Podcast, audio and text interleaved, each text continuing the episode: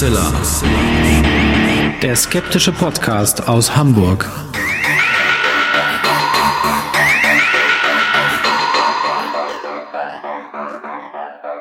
Hallo und herzlich willkommen zum 263. Mal bei Hoaxilla, dem skeptischen Podcast aus Hamburg. Wie immer bei mir die wunderbare Hoax Mistress Alexa. Tag und hallo und schön, dass ihr wieder mit dabei seid. Und bei mir ist natürlich wie immer zum Glück der wunderbare Alexander Hoaxmaster. Ja, und wir werden in den nächsten Wochen einige Arbeiten verrichten, wollen und auch müssen aus verschiedenen Gründen an unserer Serverinfrastruktur. Also insofern wundert euch nicht, wenn es irgendwann nochmal unter Umständen notwendig werden sollte, dass ihr in euren Podcatchern Huxilla neu abonnieren müsstet, weil dann vielleicht der Feed Probleme macht. Das muss jetzt leider mal irgendwann sein, weil wir gerade auf ja, verschiedene neue Systeme umsteigen müssen. Wir wollen Ja, das alles ja, zukunftssicher gut. machen. Nach zehn Jahren muss man halt auch mal renovieren, ne? Genau, eigentlich, eigentlich wollen wir für euch durchfeudeln Schön- auf dem Server. Genau. Und, einmal, ähm, Ja. äh, und dann wundert euch nicht daran, äh, der eine oder andere hat es vielleicht mitbekommen in sozialen Netzwerken, wir waren von ein paar Stunden auch mal bei Spotify oder für einen Tag bei Spotify nicht gelistet. Für alle, die uns bei Spotify hören. Auch das ist so eine Konsequenz daraus, dass wir im Moment versuchen, wie bei so einem gedeckten Tisch, wo lauter Geschirr draufsteht, das Tischtuch wegzuziehen, ohne dass das einer mitkriegt und alles bleibt stehen. Hoffen, dass das äh, weiterhin gelingt. Und für alle, die uns nur über Spotify hören, man kann uns viel eleganter im Grunde genommen über Podcatcher hören. Ähm, das sind zum Teil kostenfreie Programme, äh, die man sich runterladen kann fürs Telefon und dann pinkt der auch und sagt, wenn eine neue Folge da ist. Also, dass man nur als Hinweis, wir sind zwar auch bei Spotify, aber da sind wir eigentlich so über Bande ähm, dass ihr uns da auch theoretisch hören könnt. Viel schöner ist das Podcast hören über sogenannte Podcatcher-Apps. Ähm, da gibt's viele, viele Funktionalitäten, die man auch nutzen kann, die Spotify gar nicht anbietet. Insofern schaut euch das mal an, wenn ihr nur Spotify hört. Podcasts machen über Podcatcher viel mehr Spaß. Spaß machen übrigens auch die Stories der Woche. Eine Mörderüberleitung. Ha. Unglaublich. Äh, Und Alexa hat natürlich wieder eine mitgebracht. Äh, Und bevor ich es vergesse, es gibt auch noch was zu gewinnen am Ende der Sendung. Also bitte, bitte dranbleiben. Es gibt wieder Bücher zu gewinnen und bis ganz zum Schluss zuhören, weil da erfahrt ihr, wie ihr hier wieder was gewinnen könnt bei uns.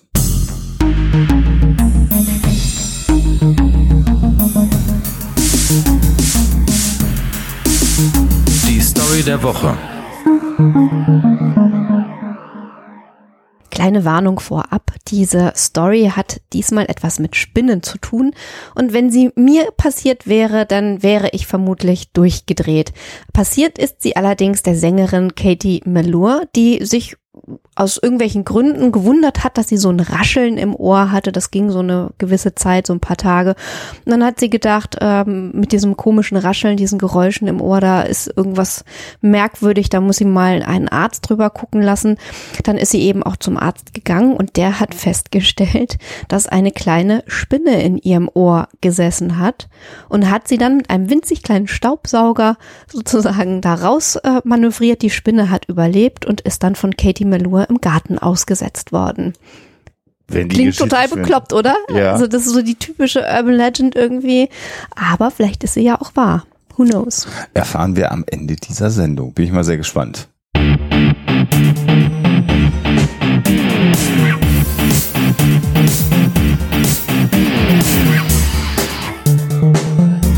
Thema der Woche. Ja, wir haben in der letzten Episode angekündigt, dass wir ein Thema machen wollen, was sich schon auch mehrfach gewünscht ist und wo es eine Huxilla TV-Folge zugegeben hat. Stimmt aber gar nicht. genau.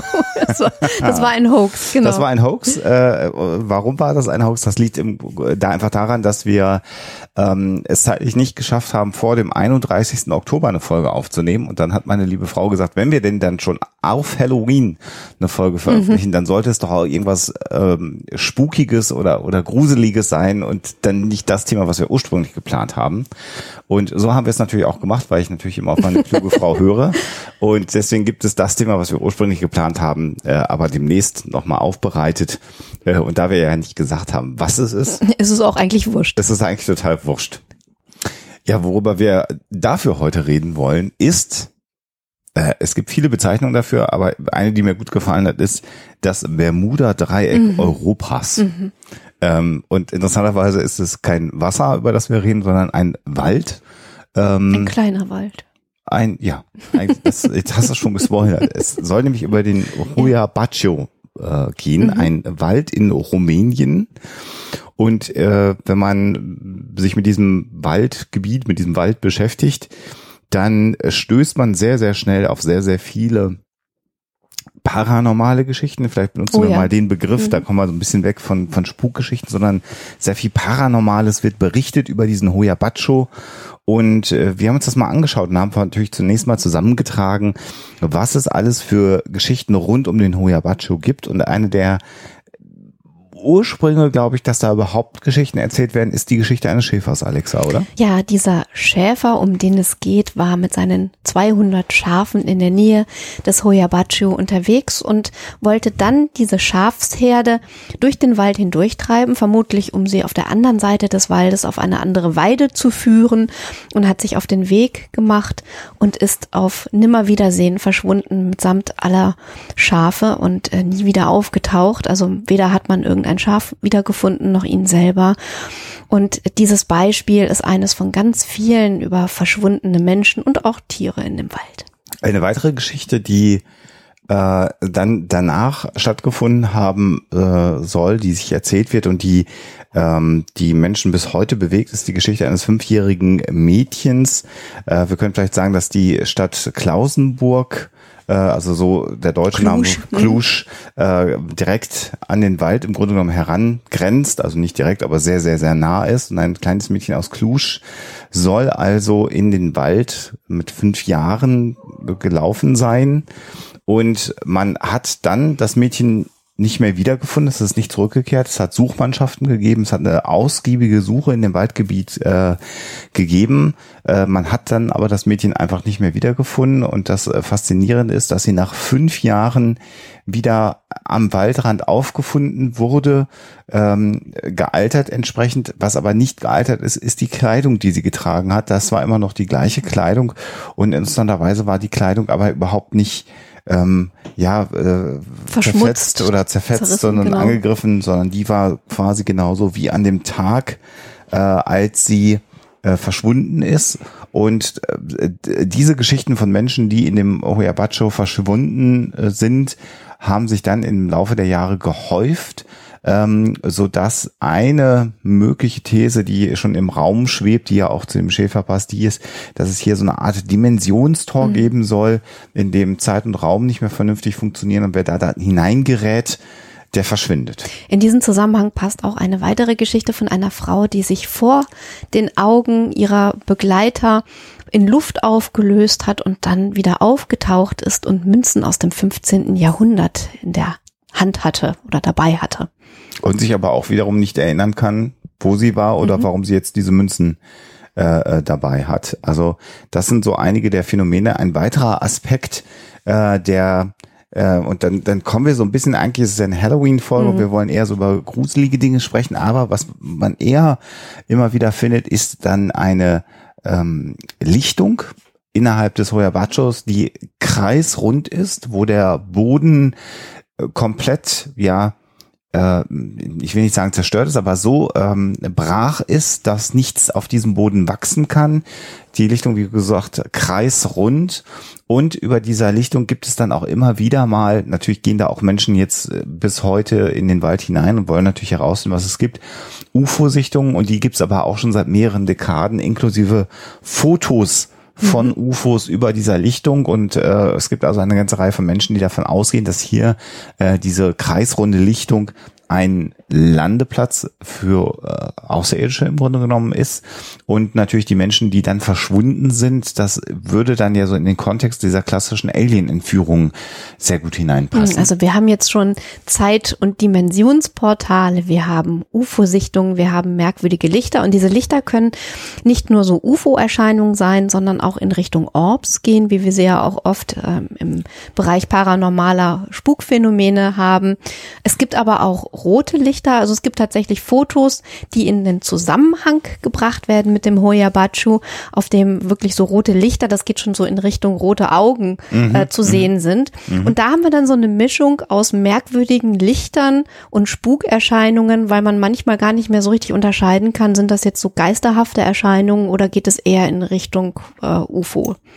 Sichtung. Es gibt mehrere äh, Wissenschaftler, die sich in der Vergangenheit mit dem Hoyabacho beschäftigt haben. Da gab es jemanden, der eine unglaublich umfangreiche Fotodokumentation von genau diesen Orb-Phänomenen angefertigt hat. Nachdem er aber verstorben ist, ist dann seine Fotosammlung ja verschwunden und gar nicht mehr wirklich auffindbar. Und dann hat es noch einen Chemiker gegeben, der sich das Gebiet angeschaut hat, der ja im Grunde genommen festgestellt hat, dass wir hier Besonderheiten im Magnetfeld haben könnten, der davon ausgeht, dass es bestimmte Energiefelder im Hoyabacho gibt, die einen Einfluss haben können, denn was Menschen generell berichten, die in den Hoyabacho gehen, die mal eine Nacht äh, auf dieser Lichtung zum Beispiel schlafen oder die des Nächtens mal in den Wald hineingehen mit Nachtsichtgeräten und anderen Dingen, ähm, ist, dass sie so ein generelles Unwohlsein bis hin zu einer Übelkeit, äh, Atemnot, andere Phänomene bekommen. Und der Chemiker seinerzeit hatte die Idee, dass es hier irgendwas mit Magnetfeldern zu tun hat, die im Hoyabacho äh, ungewöhnlich sind zumindest.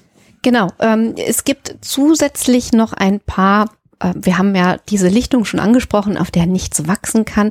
Ein paar, also Phänomene, die die Natur betreffen, die so ganz merkwürdig sind, weil allein schon die Bäume im Hoyabachu eine sehr, sehr merkwürdige Form haben. Also sie sollen deformiert sein, sie sollen so verdreht wachsen und auch eher so in Bodennähe wachsen und nicht wie normale Bäume aussehen. Und allein das trägt natürlich schon zu einer merkwürdigen Atmosphäre bei in diesem Wald. Äh, Alexander hatte ja auch schon ein paar Phänomene genannt, die Besucher dieses Waldes betreffen. Was noch dazu kommt, was man auch in manchen Berichten findet, sind so merkwürdige Kratzspuren und Bissspuren, oh ja, die manche Menschen wenn sie dann aus diesem Wald wieder herauskommen, zeigen, aber sie können sich gar nicht erinnern, wie die entstanden sein können. Also es ist nicht so, dass da jemand hineingeht und merkt, so jetzt habe ich mich aber gekratzt oder jetzt hat mich irgendetwas gekratzt oder gebissen, sondern diese Spuren entstehen einfach so und sind dann erst erkennbar, wenn das, das ganze Abenteuer sozusagen schon wieder vorbei ist. Ich kann noch den Namen des ähm, Chemikers, Professor für Chemie übrigens, noch nachreichen, auch wenn ich wahrscheinlich jetzt den rumänischen Namen nicht 100 Prozent äh, vernünftig ähm, aussprechen werde, werde aber gerne äh, natürlich verlinken auf eine Quelle, wo man das dann nachlesen kann. Das war nämlich Adrian Patrou, wenn ich den Namen hoffentlich richtig ausspreche. Und das war eben derjenige, der mit diesen ja, Energiefeldern äh, zum Teil argumentiert hat. Mhm. Äh, bis heute gibt es ähm, Ghost Hunter, ähm, paranormale Forscher, die sich auf den Weg machen. Und wer Spaß daran hat, bei YouTube nach dem Hoyabacho zu suchen, wird also eine ganze Reihe von Videos, Reiseberichten, äh, selbst angefertigten Dokumentationen vorfinden, mhm. äh, weil sich die Menschen aufmachen. Und wir haben noch gar nicht erwähnt, das kann man vielleicht auch nochmal sagen, dass, und vielleicht hat das eine Bedeutung, der Hoyabacho in dem Bereich von äh, Rumänien liegt, den wir als Transsilvanien kennen. Ja, genau die historische Region von Siebenbürgen und Transsilvanien natürlich bekannt aus Dracula von Bram Stoker. Und allein das ist schon etwas, mit dem auch viele, äh, ja sagen wir mal so, touristisch orientierte Menschen der Gegend äh, fast wuchern können. Mhm. Denn ähm, indem man diesen Hoyabachu äh, in so eine Attraktion verwandelt und natürlich auch darauf hinweist, was man da so alles finden kann und was alles merkwürdig ist und was sich lohnt mal zu besuchen und sich selbst selber anzuschauen. Das äh, macht natürlich die Gegend für Touristen attraktiv. Äh, attraktiv. Und ähm, insofern ähm, schadet es ja auch der, äh, der Gegend nicht. Es ist da auf jeden Fall einiges los rund um den Hoyabachu und äh, man tut auch gut daran, da nicht auf eigene Faust hinzufahren, sondern sich womöglich jemanden äh, zu schnappen, der einen da durchführt durch mhm. diesen Wald und dann auch ein bisschen was erklären kann. Mhm. So, jetzt äh, haben wir ganz viel erzählt. Haben wir ganz viel erzählt und äh, wenn wir bisher unsere Arbeit gut gemacht haben, werden jetzt die äh, Huxilla-Hörerinnen und Hörer natürlich schon äh, nebenbei mehrfach aufgezeigt haben und gesagt haben, aber und ist denn nicht mhm. und kann man nicht. Und natürlich habt ihr völlig recht. Also all das, was wir so erzählt haben, so wie es jetzt ist, äh, kann man in Blogartikeln finden, kann man auf äh, in YouTube-Videos sehen, es gibt Podcasts zu dem Thema. Ähm, das Problem dabei ist, all das äh, wird im Grunde genommen genauso aufbereitet, wie wir es aufbereitet haben. Und der nächste Schritt, äh, den wir ja immer wieder anpreisen, ist dann mal zu schauen, wie ist denn die Quellenlage zu diesem Thema. Und wenn wir damit anfangen, dann wird es doch relativ schnell klar, dass es ja diese ganzen Geschichten um das Bermuda-Dreieck Europas gibt, den Hoya Bacho in Rumänien, aber wenn man dann wieder anfängt, über die Quellenbetrachtung, die Zwiebelschalen so ein bisschen abzupellen, dann bleibt am Ende nicht ganz so viel über von diesem Bermuda-Dreieck. Also was man tatsächlich feststellen kann, ähm, ist, dass diese UFO dieses UFO-Motiv sich schon bis in die 60er Jahre zurückverfolgen lässt. Und das ist auch insofern interessant, weil wir ja in den 60er Jahren und spätestens so ab den 70er Jahren äh, sowieso ein, ein mhm. vermehrtes Interesse am UFO-Phänomen haben, auch international. Und äh, diese ganzen Dinge, die, auch wenn wir uns Roswell angucken oder Area 51, die so ein bisschen in der Zwischenzeit in Vergessenheit geraten waren, dann auf einmal wieder aufploppen und für die Leute total spannend werden. Mhm. Und hier haben wir eben ähm, auch in Rumänien eine Stelle, mit der eben dieses UFO-Phänomen, dieses plötzliche Interesse wieder ganz eng verknüpft ist. Und ein bisschen knüpfen wir hier auch thematisch an unsere Waldfolge, also an ganz ja. vergangene Zeiten ja. wieder an und könnten uns jetzt angucken, warum ausgerechnet der Wald als Projektionsfläche für all diese Geschichten sich eignet.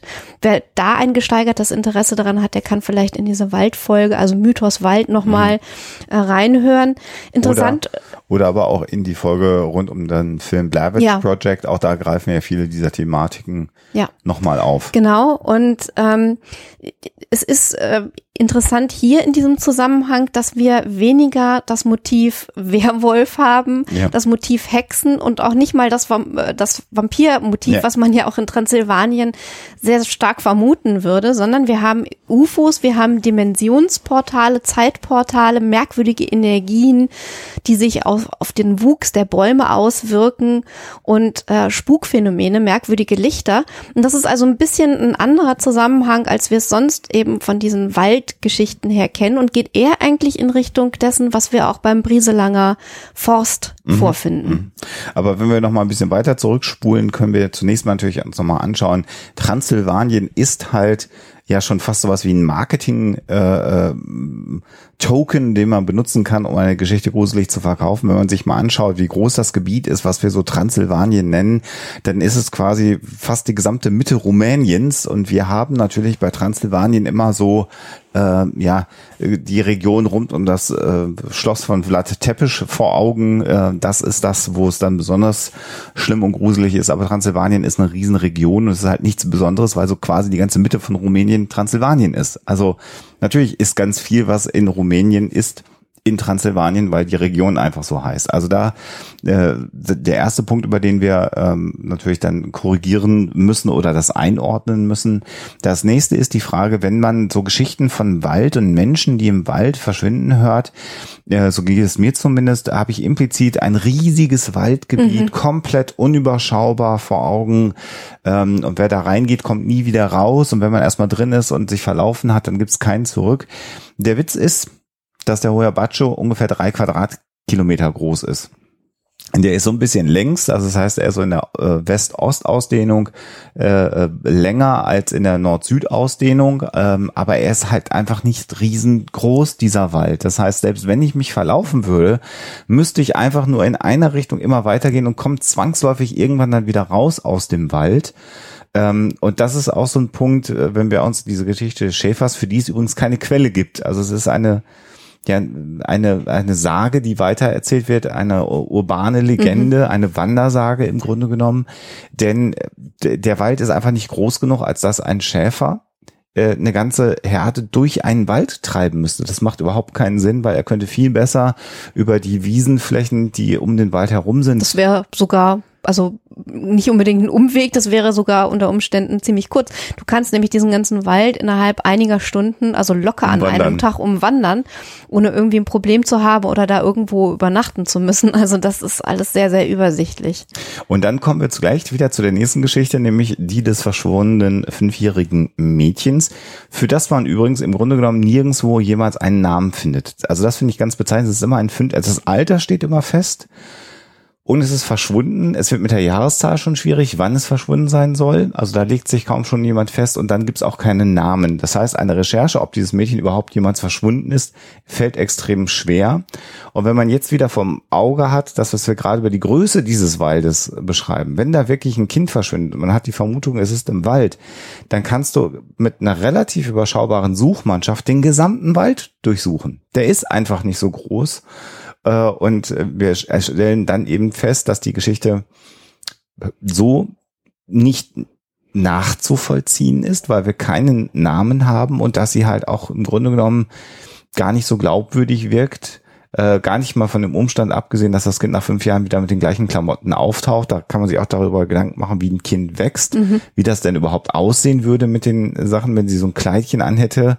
Das, naja, das wäre auf jeden Fall kürzer. Das wäre viel kürzer, natürlich, ähm, sondern einfach auch der Umstand, dass es fast gar nicht glaubwürdig aber, ist, das Kind nicht zu finden. Aber das ist, da haben wir genau wieder den Reiz einer guten Gruselgeschichte. Ja. Also ich finde noch mehr als der Schäfer ist dieses verschwundene kleine Mädchen in der Lage, uns irgendwie emotional zu packen. Ja. Also ein verschwundenes Kind spricht uns sowieso schon mal an. Und wenn dieses Kind dann ohne Gedächtnis im gleichen oder in demselben Kleid, in dem es verschwunden ist, Jahre später wieder auftaucht, dann ähm, ist das natürlich so ein, so ein, also das haben wir, da haben wir ja sofort Bilder im Kopf, die verstörend ja. wirken. Ja. Und äh, jeder Horrorfilm, den wir irgendwann mal gesehen haben, spielt dann natürlich auch eine Rolle und äh, macht dann das Ganze zu einem guten Kopfkino. Und insofern äh, ist diese Geschichte natürlich es wert, weitererzählt zu werden. Und da sind wir wieder auch bei den, bei den Dingen Kopfkinos ein gutes Stichwort. Bei mir hat das Mädchen sofort ein helles mhm. Kleidchen an äh, wenn es in diesen Wald hineingeht. Ich habe so, so fast so barfuß äh, vor Augen. Also das sind so automatische Filme, die abspielen. Und wie gesagt, wenn man gar nicht weiß, wie groß dieser Wald ist, dann wirkt dieser Wald auch natürlich viel, viel größer.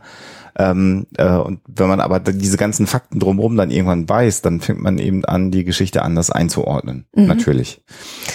Ja, äh, kommen wir vielleicht zu der Lichtung, zu der kreisrunden oh ja. Lichtung, auf der kein Leben existieren Wo, kann. Wobei, lass uns ganz kurz noch die ja. anderen verschwundenen Menschen, weil man findet auch immer wieder Geschichten von Menschen, die verschwunden ja. sein sollen, die man dann findet im Wald, die dann tot sind. Und dann gibt es manchmal noch die Version, dass sie ähm, äh, Selbstmord begangen haben. Und das ist eine Geschichte, die tragischerweise noch nicht mal ungewöhnlich äh, sein muss. Wir wissen, äh, dass Menschen äh, in den Freitod gehen, ähm, äh, bedauerlicherweise. Und wenn ein Waldgebiet in der Nähe einer Stadt ist, kann auch das ein Ort sein, den man sich sucht, um zu gehen. Ähm, insofern, diese Geschichten, würde ich sagen, sind noch nicht mehr erfunden, aber sie haben natürlich überhaupt gar keine übernatürliche Bedeutung, sondern sind eher ein Beleg dafür, dass Menschen so großes persönliches Leid erfahren, dass sie dann äh, entscheiden, ähm, im Leben am Ende zu setzen. Und ähm, auf tragische Art und Weise gibt es hier Berührungspunkt zu einem anderen Wald, der sehr ähm, ja einen sehr düsteren Ruf besitzt, nämlich der Aoki Gohara, über den wir ja auch schon mal ja, gesprochen genau. haben und äh, in dem es wirklich vermehrt zu Fällen von äh, Selbstmord kommt. Genau, also wenn man dann auch wieder hier diesen Zusammenhang herstellt, überrascht einen das nicht, das nimmt einen emotional mit, aber es ist eine sehr plausible äh, Geschichte, die da erzählt wird. Äh, das wollte ich vielleicht noch mhm. gerade, weil, weil diese Variante von verschwundenen Menschen im Hoyabacho gibt's auch. Mhm. Genau. Aber was hat es jetzt mit dieser Lichtung ohne ja. Leben auf sich? Und äh, das ist eigentlich eine Geschichte, da, da müssen wir jetzt ein bisschen Spielverderber sein, weil die wirklich ja recht gewöhnlich ist, wenn man sie dann mal näher anschaut. Also es geht schon damit los, dass die kreisrunde Lichtung nicht kreisrund ist. Ja. Das kann man sich wunderbar auf verschiedenen äh, Bildern angucken. Es gibt äh, bei YouTube einen Drohnenüberflug und, genau, ähm, also es ist, wir haben uns auch Sachen angeschaut, wo jemand dann sagt, ja, auf Google Maps äh, sieht man das gar nicht, aber wer weiß denn, wie, wie die Daten von Google Maps sind, wer da vielleicht was dran manipuliert. Und, und dann kursiert auch immer ein Foto, wo ja. wirklich eine ganz kreisrunde Lichtung ist, aber man sieht relativ schnell, der Wald ist ein komplett anderer, als ja. es der, äh, der Huyabachu ist. Ja. Also das hat äh, fototechnisch überhaupt nichts miteinander zu tun und dieses Gefähr also dieses falsch attribuierte Foto, das ist leider sehr, sehr verbreitet in dem Zusammenhang. Genau, und dann, wie du schon sagst, gibt's halt dann andere YouTube-Videos. Also der Drohnenflug, den du gerade angesprochen hast, der ist 2019 hochgeladen worden. Da ist so die Frage, ob mhm. das auch im Jahr 2019 aufgenommen worden ist, aber es ist ein relativ modernes Video. Da sieht man an der Kleidung der Menschen und auch an der Tatsache, dass sie diese Drohne benutzen. Und da sieht man ganz klar, dass diese Lichtung mitnichten kreisrund ist und auch gar nicht geheimnisvoll ist oder tief im Wald verborgen. Kann sie auch gar nicht, weil der Wald ja gar nicht so groß ist. Äh, und da gibt es auch eine ganze Reihe von Feuerstellen. Also da gibt es durchaus eine ganze ganze Reihe von Menschen, die auch dann auf dieser Lichtung ähm, äh, zelten. Aber es ist interessant, weil Lichtungen ja schon irgendwie uns äh, auch als Motiv ansprechen. Ja. Die sind natürlich, äh, kommen mitunter häufig vor in Wäldern, entweder auf natürliche Art und Weise oder menschengemacht. Ähm, also der Wald würde sich natürlich eine Lichtung schon ähm, wieder erobern, wenn nicht gewisse Dinge stattfinden. Also einmal der Boden so beschaffen ist, dass da große Bäume nicht so gut Fuß fassen oder ähm, wenn Setzlinge von Tieren dann wieder abgenagt werden oder da viel Menschen rumlaufen oder Forstwirtschaft stattfindet. Genau, also was, was immer gesagt wird, ist, es kann keine Lichtung geben, die natürlicherweise Bestand hat, weil die Natur würde sich eine Lichtung immer wieder zurückerobern und das ist im Grunde genommen richtig, aber auch wieder nicht. Es Genau. gibt bestimmte geologische äh, oder auch bodentechnische Gründe, bei denen das nicht der Fall ist. Äh, ein klassisches Beispiel könnte sein, das Gestein äh, hier, das ist so, so eine Art Berg unter der Erde. Vielleicht beschreibe ich das jetzt ein bisschen bescheuert, aber vielleicht ähm, Felsiger Boden, Macht, ja. das, macht was, was in eurem Kopf. Das heißt, dass es hier so eine Art Felsenspitze gibt und dann können große Bäume dort keine Wurzeln schlagen. Das ist zum Beispiel der Grund, warum es mitunter natürliche Lichtungen gibt. Ein anderer Grund ist, du hast gerade schon gesagt, dass der Unterboden, wenn er eher sehr feucht ist, wenn wir da Wassereinschlüsse haben oder in dem Bereich eher sowas Morastiges ist, dann können die sich dort auch nicht halten, die Bäume. Also es ist durchaus denkbar, ähm, äh, dass es Situationen gibt, in denen eine Lichtung natürlicherweise auch Bestand hat. Das heißt, da müsste man tatsächlich mal mit jemandem, der Ahnung von Geologie und vielleicht sogar Biologie hat, sich diese Lichtung anschauen. Wenn man sich das anschaut, würde man mit Sicherheit äh, da eine, eine sinnvolle Antwort finden für diese Lichtung. Das hat man natürlich aber nicht, wenn man als äh, Laie, sage ich mal, in den Wald hineingeht und wir hier als Städter haben wir sowieso zunehmend weniger Bezug zum Wald. Das macht es natürlich dann nochmal äh, besser, uns was vorzumachen. Aber auch das äh, zeigt wieder, warum solche Motive dann verfangen Mhm. können. Bei uns, die wir es gar nicht mehr gewohnt sind, so dicht an oder gar in einem Wald Ja. zu leben, Ja. dass uns manche Dinge, die anderen Menschen vielleicht total gewöhnlich vorkommen, auf einmal wieder ganz merkwürdig vorkommen und wir uns dann fragen, was kann der Grund sein und was spielt sich da ab?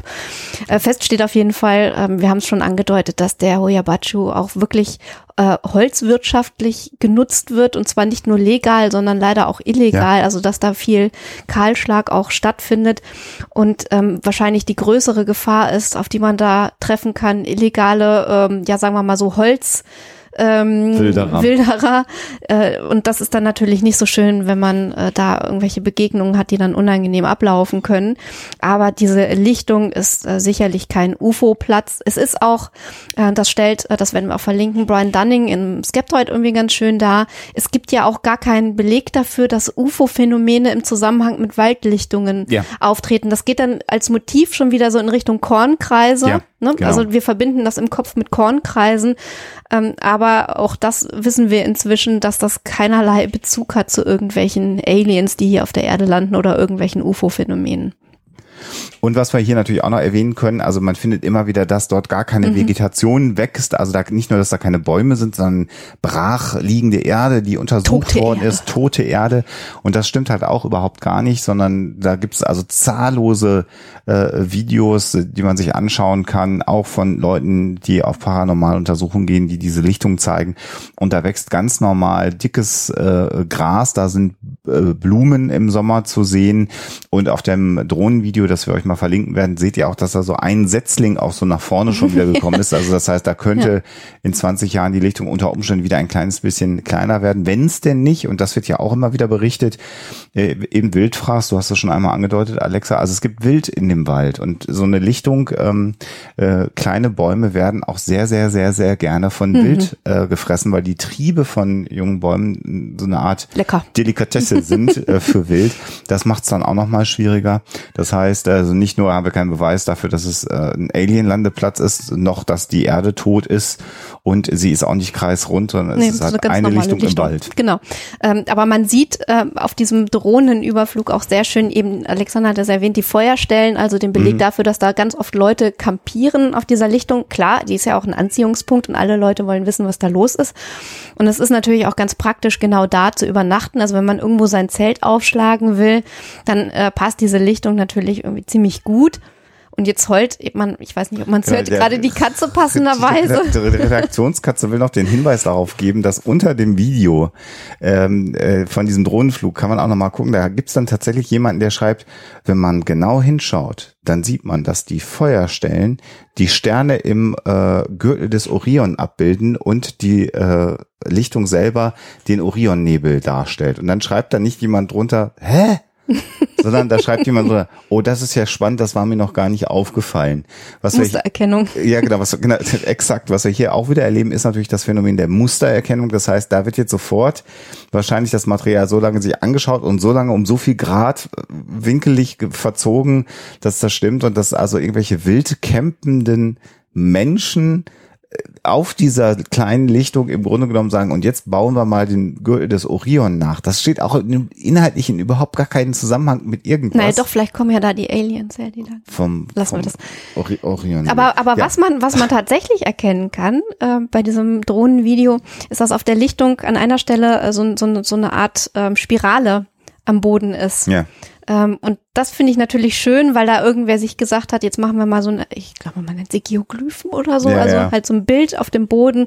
Äh, keine Ahnung, ob das irgendwie mit einem Stock gezogen wurde oder getrampelt wurde. Ähm, sieht auf jeden Fall interessant aus. Also ihr merkt schon, je länger wir über diesen Ohuyabacho reden, desto weniger bleibt von diesen Geschichten über, was daran liegt, dass zum einen Geschichten sich super gut tradieren. Das haben wir ja in 263 Folgen euch, glaube ich, auch immer wieder vermittelt. Zeitgleich aber man natürlich auch den Wahrheitsgehalt dieser Geschichten sich anschauen muss und manchmal einfach schauen muss, ist eine Lichtung kreisrund oder nicht. Und in dem Moment, wo sie dann nicht kreisrund ist, fängt so dieses äh, Gebilde oder Gefüge der Geschichte an zu bröckeln. Und das gleiche passiert hier. Und so ähnlich wie beim Bermuda-Dreieck am Ende von dem, was ja diesem Areal im Ozean zugeschrieben wird, überbleibt, nämlich so gut wie gar nichts am Ende, ist es natürlich beim Hoyabacho genauso. Und es nützt ja nichts, wenn Menschen, die jetzt in den Wald fahren, dort Dinge sehen, die sie sich nicht erklären können. Auch das haben wir ja oft genug ähm, hier schon im Podcast gesagt, dass natürlich man nachts im Wald unter Umständen merkwürdige Dinge erleben kann, die man sich nicht erklären kann. Das heißt aber eben nicht, dass man etwas Paranormales erlebt hat, sondern man hat etwas vollkommen Natürliches erlebt, was man sich aber eben nicht erklären kann. Vor allen Dingen ist es so, und ich will jetzt nicht schwurbeln, äh, auch wenn es vielleicht so klingt, aber man findet in dem Wald, wie auch in allen Wäldern oder an allen Orten, in die man sich begibt, um irgendwas zu erleben, genau das wieder, was man mit hineinnimmt. Das heißt also, wenn meine eigene Erwartungshaltung ist, da ist ein Mädchen verschwunden, fünf Jahre später in denselben Klamotten wieder aufgetaucht oder Schäfer verschwunden oder UFOs gelandet, wenn ich diese ganzen Geschichten, äh, diese ganzen Geschichten glaube und mit hineinnehme, dann ähm, habe ich natürlich schon die Folie, auf der äh, da die Filme nachts dann von meinem Auge ablaufen, schon äh, vorgefertigt. Und insofern ist es dann auch nicht ungewöhnlich, wenn ich ähnliche Dinge glaube zu erleben. Die Angst, die man dabei empfindet unter Umständen, äh, ist natürlich ganz real. Ja. Äh, Und insofern ist das Ganze auch ähm, vielleicht, also sagen wir mal so, wer zart beseitet ist und da irgendwie empfänglich ist für so etwas und dann auch äh, dafür Angst zu bekommen, der sollte vielleicht auch die Finger davon lassen oder zumindest nicht alleine versuchen, da zu übernachten. Also ich bin, äh, ich sage immer von mir, ich bin relativ kritisch und äh, in der Lage, das irgendwie verstandesmäßig schon einzuordnen. Und ich würde trotzdem nicht in diesem Wald übernachten wollen. Ich würde überhaupt in gar keinem Wald äh, schon gar nicht alleine übernachten wollen, weil ich einfach genau weiß, dass dann meine Fantasie mit mir durchgehen würde.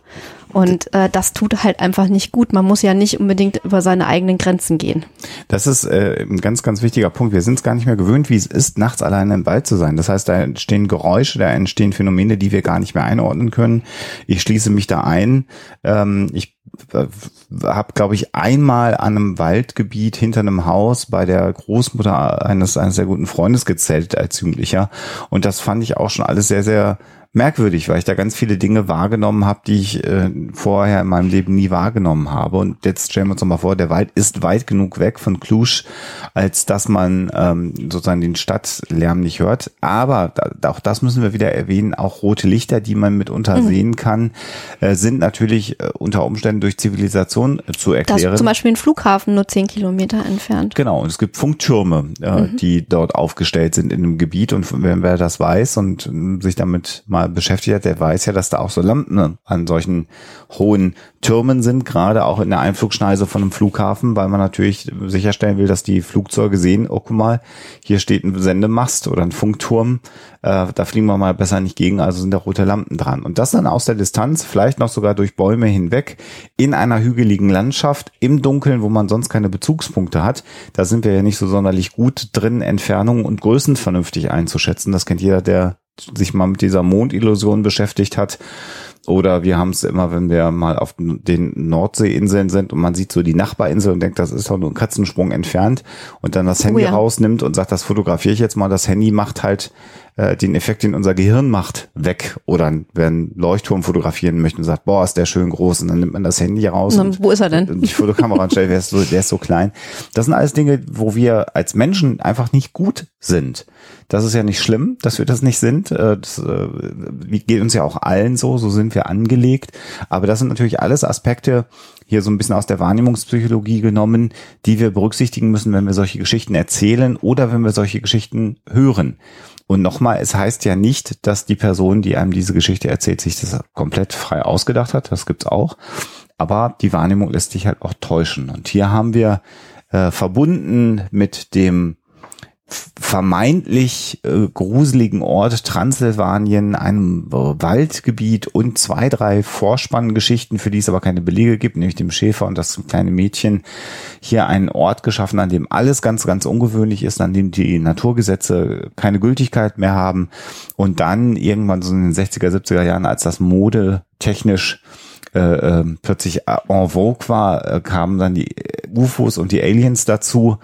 Ähm, im Grunde genommen aber bleibt am Ende ganz, ganz wenig davon über. Er sieht aber sehr schön aus. Er sieht Wald. sehr schön aus. Ähm, wir haben jetzt äh, nicht viel zu den Bäumen gesagt. Ähm, es gibt tatsächlich einige Bäume, die da so ein bisschen korkenzieherartig äh, mhm. wachsen. Mhm. Äh, es kursieren aber auch in dem Zusammenhang wahnsinnig viele Fotos, die nichts mit dem Hoyabacho zu tun haben, wo also die Bäume in einer ganz merkwürdigen, gebogenen Form erst zum Boden hin und dann wieder hochwachsen. Mhm. Und das sind dann auch ganz oft Fotos, die eben nicht dort aufgenommen wurden. Also da ein bisschen Obacht. Ähm, wer da mal andere Bilder sehen äh, möchte, kann sich die, äh, den YouTube-Channel der Ghost Hunter NR Wupp äh, anschauen. Die waren nämlich auch mal dort unterwegs und da sieht man dann tatsächliche Bilder auf, aus dem Hoyabachu und ähm, ein paar Informationen dazu. Ähm, also das kann man sich dann eher anschauen. Und äh, im Ganzen haben wir halt hier sehr, sehr motivisch interessante Geschichten von, von verschwundenen Personen.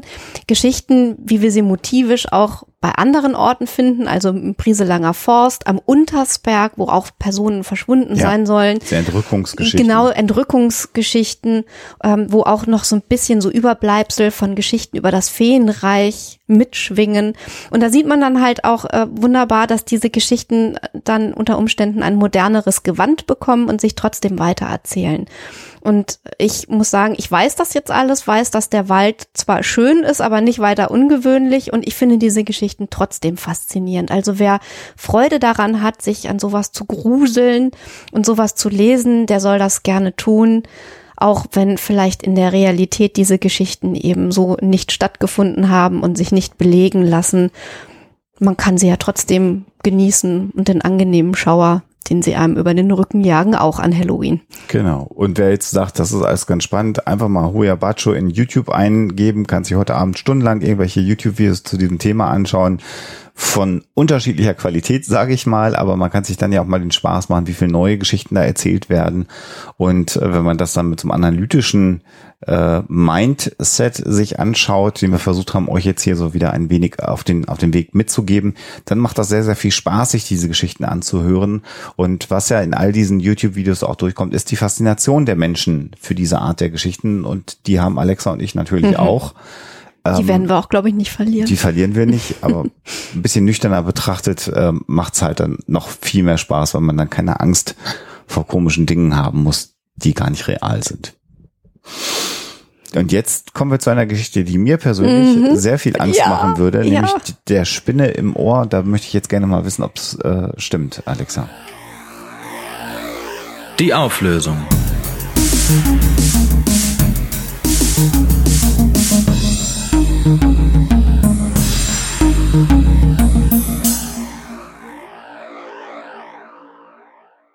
Ich mache es ganz kurz und eigentlich auch schmerzlos. Die Geschichte von Katie Melua und der Spinne im Ohr ist wahr. Unfassbar. Ja, und oh, das gruselt mich jetzt schon beim Erzählen. Also äh, es, sie erzählte das so und sie hat auch entsprechende Fotos auf ihrem Instagram-Account, äh, 2014 war das gepostet, dass sie auf einem Flug, als sie mal den Lärm ausblenden wollte, ihre alten In-Ears benutzt hat und da muss wohl irgendwie eine kleine, man hört schon an In-Ear, ne, wie klein die Spinne, äh, Spinne gewesen sein muss, muss die halt drin gesessen haben und dann ist sie halt ins Ohr gekrabbelt und es kam zu diesen komischen, raschelnden Geräuschen Abgesehen davon hatte sie aber keine Symptome, also abgesehen vom Rascheln hat die Spinne nicht weiter gestört. Aber Katie Malone ist dann eben wirklich zum Arzt gegangen und er hat das Ding halt mit so einem kleinen Sauger irgendwie rausbefördert in ein Röhrchen und die Spinne hat überlebt und ist im Garten ausgesetzt worden. Und Katie Malure hat selber, sagt von sich, sie hätte keine Angst vor Spinnen. Und sie war sogar heilfroh, dass diese kleine Spinne, die sich so leicht entfernen ließ, der Grund für die merkwürdigen Geräusche gewesen ist, weil es hätte ja auch sein können, dass sie irgendwas äh, an ihrem Gehör hat. Also, dass sie vielleicht ihr Gehör verliert und das ist als Musikerin natürlich fatal. Und insofern hat sie diese Erklärung und dann auch die Therapie, die kurze, äh, sehr, sehr erleichtert äh, zurückgelassen und die Spinne hat überlebt und Katie Melur war guter Dinge. Nur dass das Ganze so einen Ansturm an, an Anfragen auch äh, von den Medien ausgelöst hat, das war ihr dann irgendwann ein bisschen unangenehm. Das ist ihr dann ein bisschen zu viel geworden. Damit hat sie, glaube ich, nicht gerechnet. Aber die Spinne im Ohr, das klingt halt nicht nur wie die Spinne in der Yucca-Palme, das äh, ist schon irgendwie eine wahr gewordene Urban Legend. Und ähm, leider in dem Fall eben auch wirklich genauso passiert. Also wenn ich so eine winzige Spinne aus, de, aus der Familie der Springspinnen übrigens im Ohr mhm. gehabt hätte für eine Woche, ich glaube, mir wäre nachträglich noch ganz anders geworden. Ich habe nämlich tatsächlich ein bisschen Angst vor Spinnen. Also aufmerksame Hörer werden ja wissen, dass ich tatsächlich eine ausgeprägte Arachnophobie habe. Also das hätte mich tatsächlich ziemlich mhm. fertig gemacht, wenn mhm. mir das passiert wäre. Mhm. Äh, umso spannender, dass die Geschichte tatsächlich stimmt. Ich gehe jetzt mal alle alle unsere In-Ears überprüfen. Mach das mal bitte. Und ihr da draußen, ich habe es ganz am Anfang einmal kurz angekündigt, ähm, wir haben noch mal wieder was zu äh, gewinnen. Vielen Dank übrigens für die vielen, vielen, vielen Einsendungen äh, zu dem äh, Buch von Florian Eigner. Ähm, das, also wir losen dann ja entsprechend äh, am, am Montag aus. Ähm, noch könnt ihr ja mitmachen bei, die, bei diesem Gewinnspiel. Und ähm, das ist sehr viel Resonanz und darüber freuen wir uns sehr. Ja. Mhm. Und es tut dann immer ein bisschen weh, dass wir eben nur drei äh, Bücher jetzt in dem Fall verlosen konnten von Florian. Äh, weil wir gönnen euch das allen, aber da müssen wir einfach ganz blind sein und einfach in den Lostopf greifen und dann die Gewinner ziehen. Aber wir haben äh, erneut ein Gewinnspiel äh, heute in der Sendung und zwar wird sich der ein oder andere vielleicht an die Folge 252 noch erinnern, die den Titel getragen hat, äh, Populismus leicht gemacht oder auch an die Folge 242, Déjà-vu flache Erde ähm, oder das äh, Wild Mike Special 24, alle drei Folgen mit Ralf Grabuschnik zusammen, mit dem Historiker, die haben wir gemacht. Und in Folge 252 hat Ralf dann ja über sein Buch äh, gesprochen, Populismus leicht gemacht, was äh, durch Crowdfunding finanziert wurde. Und Ralf hat jetzt nochmal zwei dieser Bücher, die ja im Grunde genommen eine Anleitung für zukünftige Autokraten sein sollen. Vielmehr natürlich der Ärzte-Hintergrund, äh, mhm. Muster ähm, von äh, ja, Demagogen Populismus. und Populismus mhm. deutlich zu machen. Ein sehr, sehr gelungenes Buch und wir können zwei Exemplare äh, für euch verlosen. Und um das Buch zu gewinnen, schickt ihr uns eine E-Mail mit dem Begriff Populismus und äh, das könnt ihr machen bis zum 14. November 23 Uhr 59 und unter allen Aus äh, Einsendungen losen wir dann die beiden glücklichen Gewinner aus und ähm, ich habe das in der Vergangenheit schon einmal angekündigt, mach's jetzt auch nochmal. Das ist total schön, dass ihr uns ganz viel Text schreibt. Wir gucken da auch immer drüber. Ähm, ihr müsst uns gar nicht eure Anschrift schicken dabei. Das könnt ihr machen weil wir löschen natürlich dann mhm. die Gewinnspiel-Mails immer im, im Nachhinein, nachdem wir gelost haben, löschen wir alles. Ähm, wir würden aber auch natürlich immer die Gewinner anschreiben. Das heißt, im Grunde genommen, wenn wir E-Mail-Adresse und den Betreff haben, reicht das erstmal aus. Dann haben, sammeln wir auch wenig Daten von euch. Und wenn ihr das aber mischen wollt mit Themenvorschlägen mhm. oder, oder Lobpreisungen, dann freuen wir uns. Oder auch konstruktiver Kritik. Konstruktiver Kritik. Wir heben das auch in der Regel meist auf, sowas. Ähm, das können wir aber nicht, wenn ihr uns das im Rahmen eines Gewinnspiels schickt, weil dann müssen wir es halt löschen oder wir löschen es, damit wir der Datenschutzgrundverordnung hier Genüge leisten. Insofern, wenn ihr uns nochmal Feedback senden wollt oder andere Dinge, senden wollt, dann einfach noch kurz eine zweite Mail hinterher schicken. Und ähm, es muss auch keiner ein schlechtes Gewissen haben und sagen, meinen, er muss noch irgendeinen tollen Text Nein. schreiben. Damit, damit, nein, wir verlosen. es reicht im Grunde genommen eine leere E-Mail. Mit Betreff und lieben Grüßen Genau. oder so. wie ihr das, wie ihr das machen wollt. Ähm, da, dafür machen wir die Gewinnspiele, dass ihr auch ein bisschen was äh, davon habt. Und wir können, äh, wir gehen jetzt alle ja gemeinsam äh, in den, in, in die nächste harte Kontaktbeschränkung rein. Ich will mich da jetzt gar nicht über meine persönliche Meinung zu verschiedenen Maßnahmen äußern, aber das ist alles eine unangenehme Zeit. Äh, will aber ganz kurz hier ähm, mal sagen, Ende Oktober, dass wir erstaunt und glücklich darüber sind, äh, wie äh, gut ihr uns tragt durch dieses äh, Jahr, durch viel Feedback, ähm, äh, auch die finanzielle Unterstützung Ja. für Huxilla. Ähm, das haben wir uns im März, April nicht träumen lassen. Da haben wir uns äh, erneut große Sorgen gemacht, dass das ein schwieriges Jahr für uns wird, weil ja abzusehen war, dass es allen finanziell wahrscheinlich schwierig äh, gehen wird. Und ähm, es hat trotzdem finden sich immer mehr Menschen, die sagen, das ist mir ein Euro im Monat wert, euch äh, zu unterstützen, also Huxilla zu unterstützen und auch immer mal wieder den einen oder anderen, der etwas tiefer in sein Sparschwein greift. Das ähm, freut uns sehr. Wir können gerade in Technik investieren, das haben wir schon gesagt, neue Headsets. Wir sind dabei, die gesamte Serverinfrastruktur, das ganze Backup von Huxilla zu modernisieren, ähm, noch weiter zukunftssicher zu machen. Und ähm, das ermöglicht ihr alles. Also tatsächlich muss man immer wieder sagen, dass wir hier Ihr beide alle tragt das Projekt Hoaxilla. genau. Vielen, vielen herzlichen Dank. Und das in der Rückschau jetzt auf sieben Monate Pandemie, ähm, das äh, ist wirklich sehr, sehr beachtlich und dafür möchten wir nochmal Danke sagen. So, und dann gibt es im November wieder zwei Folgen. Es gibt ganz viele Wild Mikes Talks, Specials, äh, die wir machen. Es gibt ganz viele verrückte, crazy Ideenprojekte, die gerade in der Luft schweben, über die wir leider noch nicht reden können, wo wir aber hoffen, dass wir scheibchenweise demnächst wieder das ein oder andere ähm, euch mitteilen können. Ähm, das ist alles sehr, sehr verrückt. Es macht sehr, sehr viel Spaß nach wie vor. Und wir wünschen euch zunächst mal bis zur nächsten Folge alles Gute. Genau. Happy Halloween. Auch das. Und natürlich immer schön skeptisch bleiben. Tschüss. Der Huxella Podcast ist kostenfrei und wird das auch immer bleiben. Damit das gelingt, könnt ihr uns bei der Produktion unterstützen, so wie das schon viele, viele andere tun. Vielen Dank dafür. Das geht ganz einfach durch einen kleinen Dauerauftrag auf unser Geschäftskonto oder zum Beispiel über PayPal. Wie das genau funktioniert, findet ihr auf unserer Homepage unter dem Punkt Unterstützen.